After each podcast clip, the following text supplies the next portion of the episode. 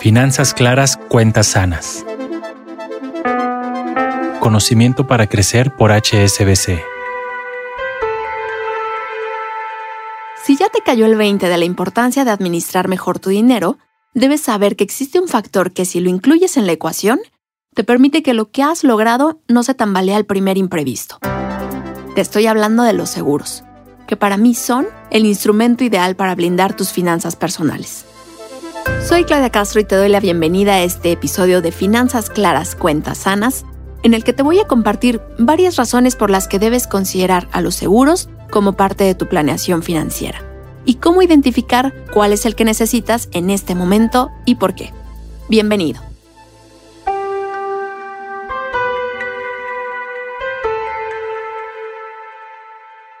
Un día por fin empezamos a organizar mejor nuestro dinero. El presupuesto ya es un hábito en nuestra vida. Comenzamos a ahorrar y de repente se nos cae o nos roban el celular o la computadora. Se nos presenta un accidente o la reparación de nuestro auto o peor aún, la muerte de un ser querido. ¿Qué crees?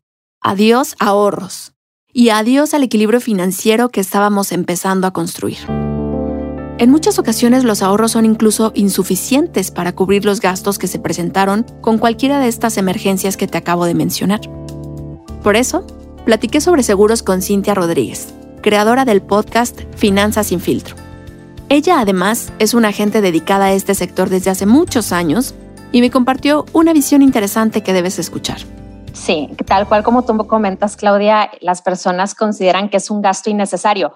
No están tan equivocadas en el hecho de que es un gasto, porque los seguros son un gasto. No siempre vas a recuperar el dinero. Hay veces que no te enfermas y ese dinero se fue. Hay veces que no chocas y ese dinero se fue, pero es un gasto necesario, que eso es lo que tenemos que aprender a identificar y, y son gastos inteligentes, que es como otro concepto de que no todos los gastos que hacemos son malos. Hay gastos necesarios, por ejemplo, para poder vivir, ¿no?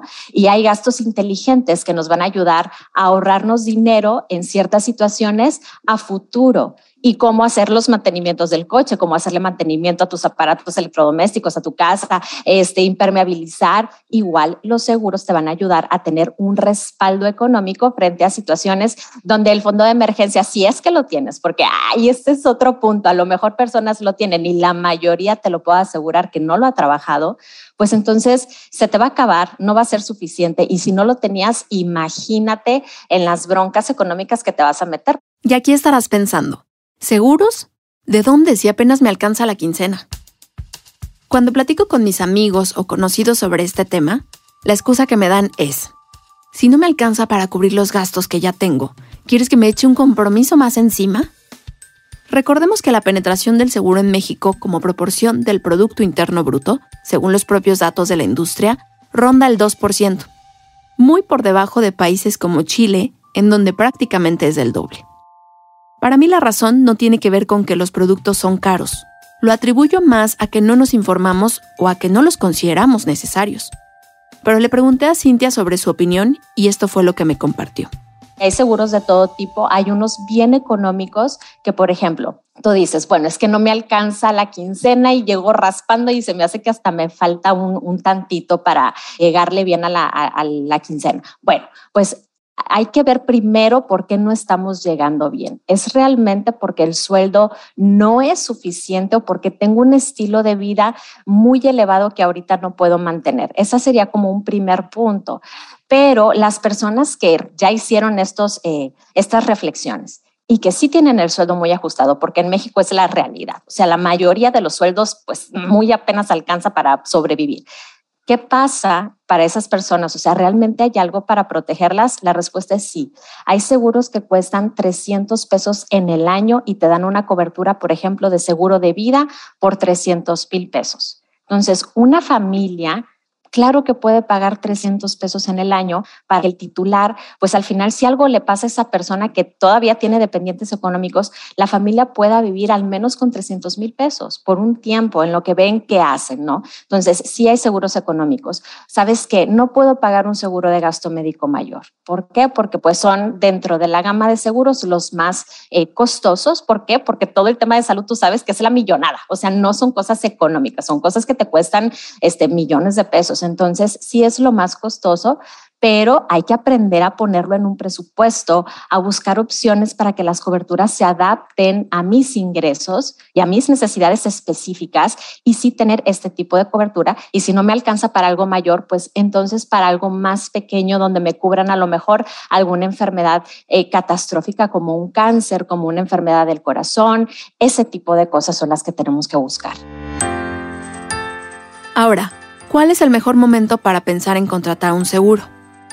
Si estás empezando a administrar mejor tu dinero, pero no cuentas con un seguro, corres el riesgo de que una eventualidad impacte tus finanzas como ya lo platicamos.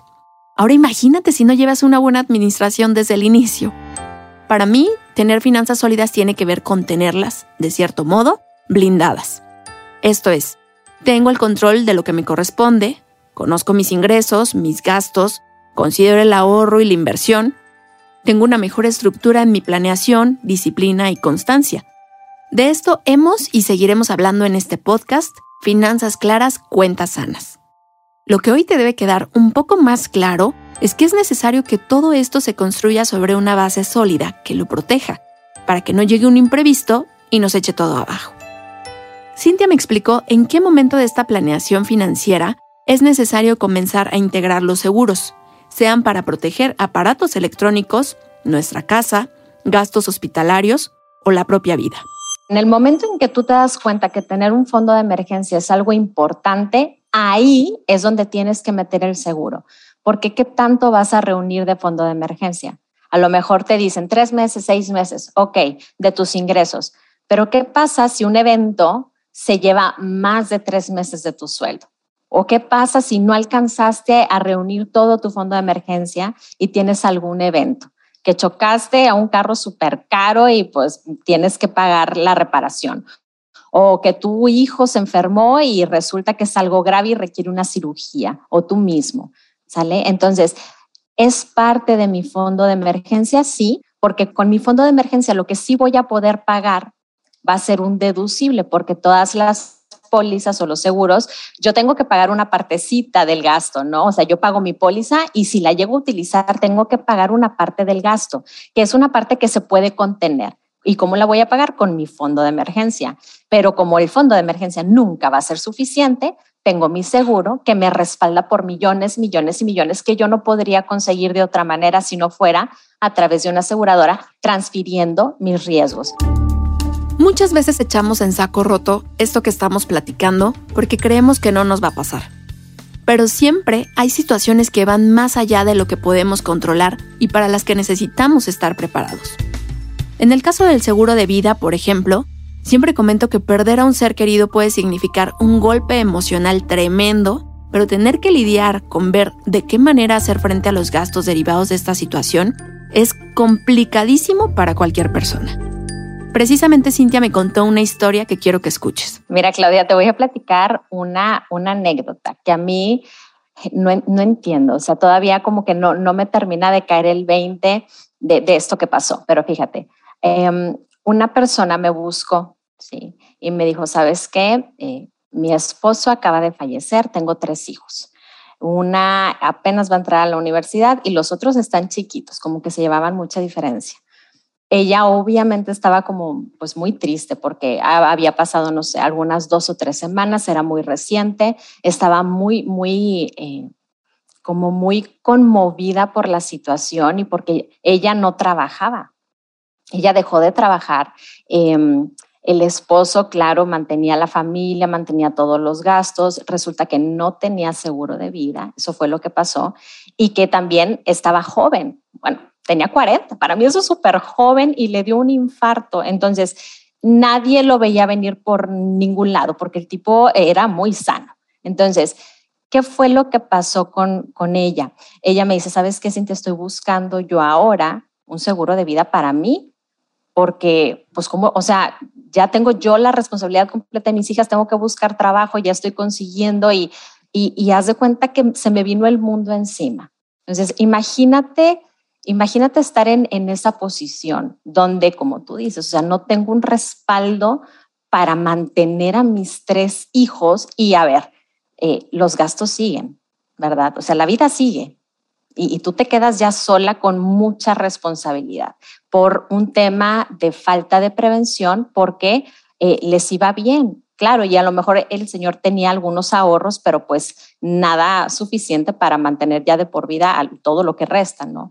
Eh, gastos de casa y demás. Entonces, incluso iban a considerar cambiar de casa, cambiar de escuelas, porque pues cómo le iban a hacer con un solo sueldo. Entonces, todo, todo eso es lo que puede suceder. Eh, a mí lo que te digo que no me termina de quedar claro es que yo busqué opciones para ella obviamente muy económicas, traté de buscarle la opción más económica que pude, le di varias opciones, le dije, puedes empezar con algo súper chiquito, eh, le presenté de los 300 pesos por 300 mil pesos, ya le dije, contrata ese y contrata otro, este, y a lo mejor vamos armando un plan que te quede.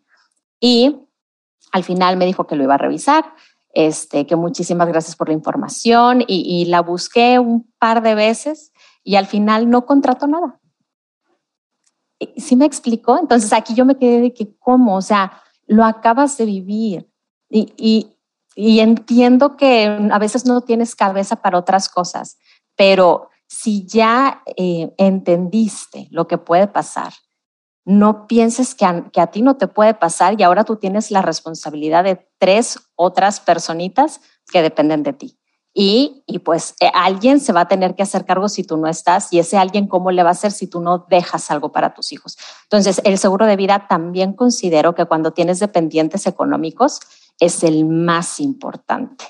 La intención, por supuesto, no es que te abrumes, sino que te detengas un poco a pensar cómo tener una buena protección financiera y sobre todo tranquilidad.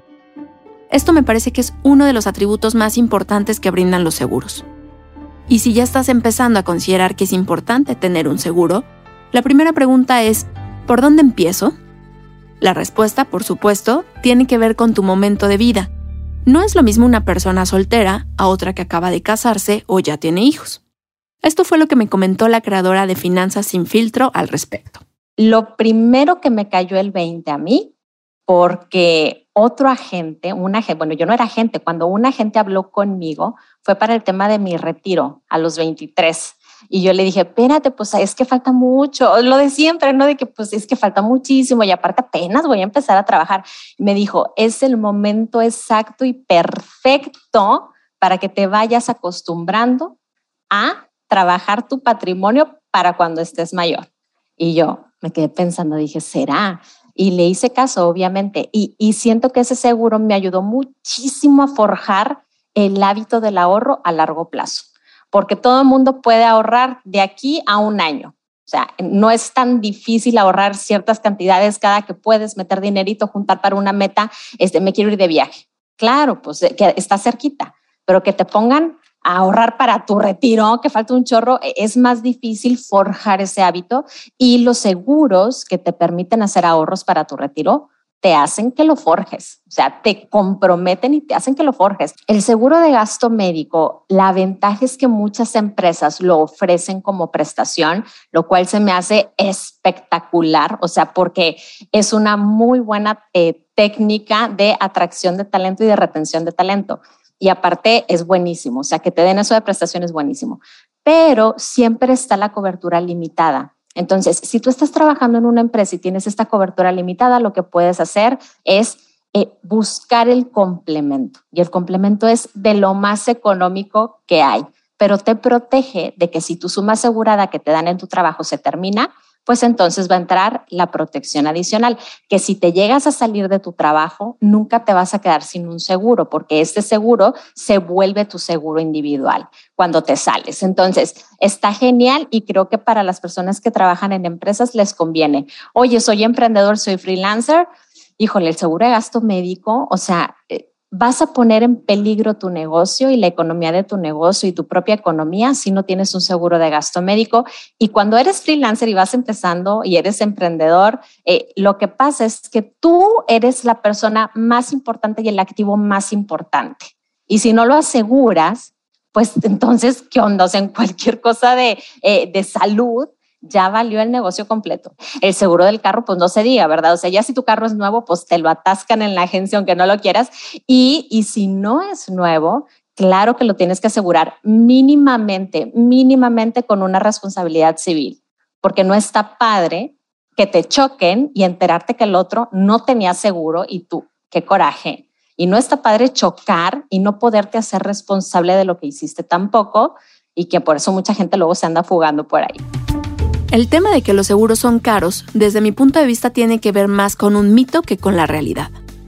Muchas veces no contamos con la información necesaria, no investigamos, creemos que a mí nunca me va a pasar y ponemos el costo como la principal excusa.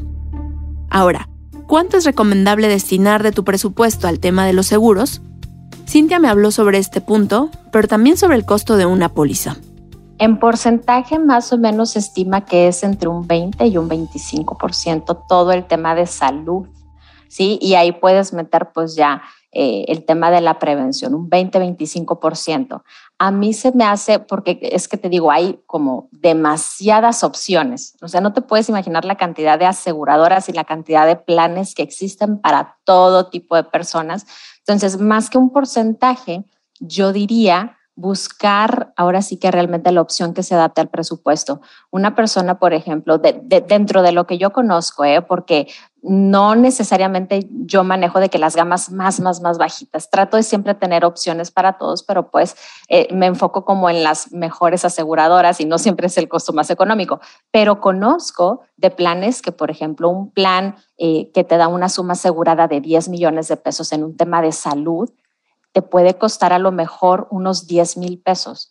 Entonces, al año, si lo sacas mensual, pues dices, bueno, claro que representa, sí, sí representa, pero hay que hacer el esfuerzo de, y te digo, es para las personas que ganan, pues bien, ¿verdad? Porque hay personas que pueden decir, no puedo destinar mil pesos al mes y gano cuatro mil pesos al mes, ¿verdad? Entonces, para esas personas es donde te digo que existen los seguros que a lo mejor con 500 pesos en el año te puedes comprar un seguro de puras enfermedades catastróficas, eventos que sí van a acabar con eh, tu economía. Y a lo mejor si te da una gripa o si te fracturaste, o, o bueno, hay seguros, por ejemplo, de puros accidentes también, de que sabes que es que yo, bueno, me da miedo el riesgo del accidente. Ah, bueno, pues entonces contrato un seguro por puros accidentes, también pueden ser súper económicos, te puede costar a lo mejor dos mil, tres mil pesos en el año y te van a hacer un reembolso de a lo mejor, no sé, de 100 mil, 200 mil pesos por si te llegas a accidentar. Te quebraste, fracturaste, quemada, cortada, caída, lo que sea. Entonces, te digo, siempre hay como una solución de poder adquirir algo en los seguros, como en las inversiones y otros temas del dinero que tienen que ver con una visión de largo plazo, empezar pronto puede hacer toda la diferencia. Ojalá me lo hubieran dicho cuando empecé a generar mi propio dinero, ¿verdad? Pero yo te lo estoy diciendo por una simple razón. En cuestiones del dinero, el tiempo puede jugar absolutamente a nuestro favor, sobre todo cuando hablamos de seguros. Y es que el costo de algunos seguros, como los de vida o de gastos médicos, por ejemplo, tienen una relación estrecha con la edad a la que se contratan y algunas coberturas solo están disponibles para ciertos rangos de edad. Así que para ti que me estás escuchando, Cintia te tiene un mensaje. Por favor, por favor, por favor, jóvenes, chavos, este, lean, lean o escuchen, porque yo en su momento, más que escuchar podcast, yo leía mucho libros de finanzas personales y me abrieron la mente, o sea, totalmente. Yo no me considero una persona fría, numérica, este, cuadrada, para nada. Yo era un, desorden por todos lados y empecé a entender muchos conceptos súper sencillitos de administración que me ayudaron completamente a darle una vuelta a mis finanzas. La mentalidad te cambia y cada vez vas queriendo aprender más y en vez de pensar en qué gasto, ahora piensas en qué invierto, porque ya cambiaste tu mentalidad. Y eso es lo único que, que lo puede cambiar, es la información que tienes sobre las finanzas que tienes, sobre los recursos, cómo, cómo poder utilizarlos mejor. No todo es, ay, haz un presupuesto y ya. Mucho es la toma de decisiones y la mentalidad que tú tienes acerca de tu trabajo, de tu tiempo y de tu dinero. Comenzar a tener conciencia sobre estos temas que estamos platicando van a llevarte a crear una mejor relación con tu dinero, a que estés mejor protegido y a tener mayor tranquilidad financiera. En general vemos a nuestro alrededor gente estresada con el dinero porque no le alcanza, porque está endeudado o en quiebra por una mala planeación. El objetivo de este podcast es que eso no sea un problema en tu vida. Así que como siempre comento en este y en todos los espacios en donde tengo oportunidad de hablar de dinero, empieza por algo, por una cobertura chiquita, por un ahorro pequeño, por incluir en tu presupuesto rubros como la previsión, pero empieza. A veces creemos que necesitamos resolver muchas cosas antes de iniciar, pero por lo que he vivido y lo que he visto a otros experimentar, te comparto que más bien se requiere tomar la decisión y hacerlo. Si yo y muchos que conozco pueden, todos podemos.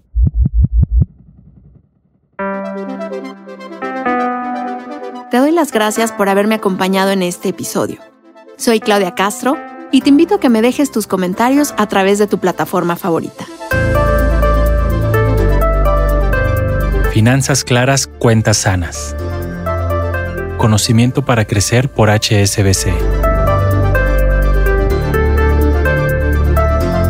Para saber más, síguenos en Twitter en arroba hsbc-mx y en YouTube y Facebook diagonal hsbc-mx.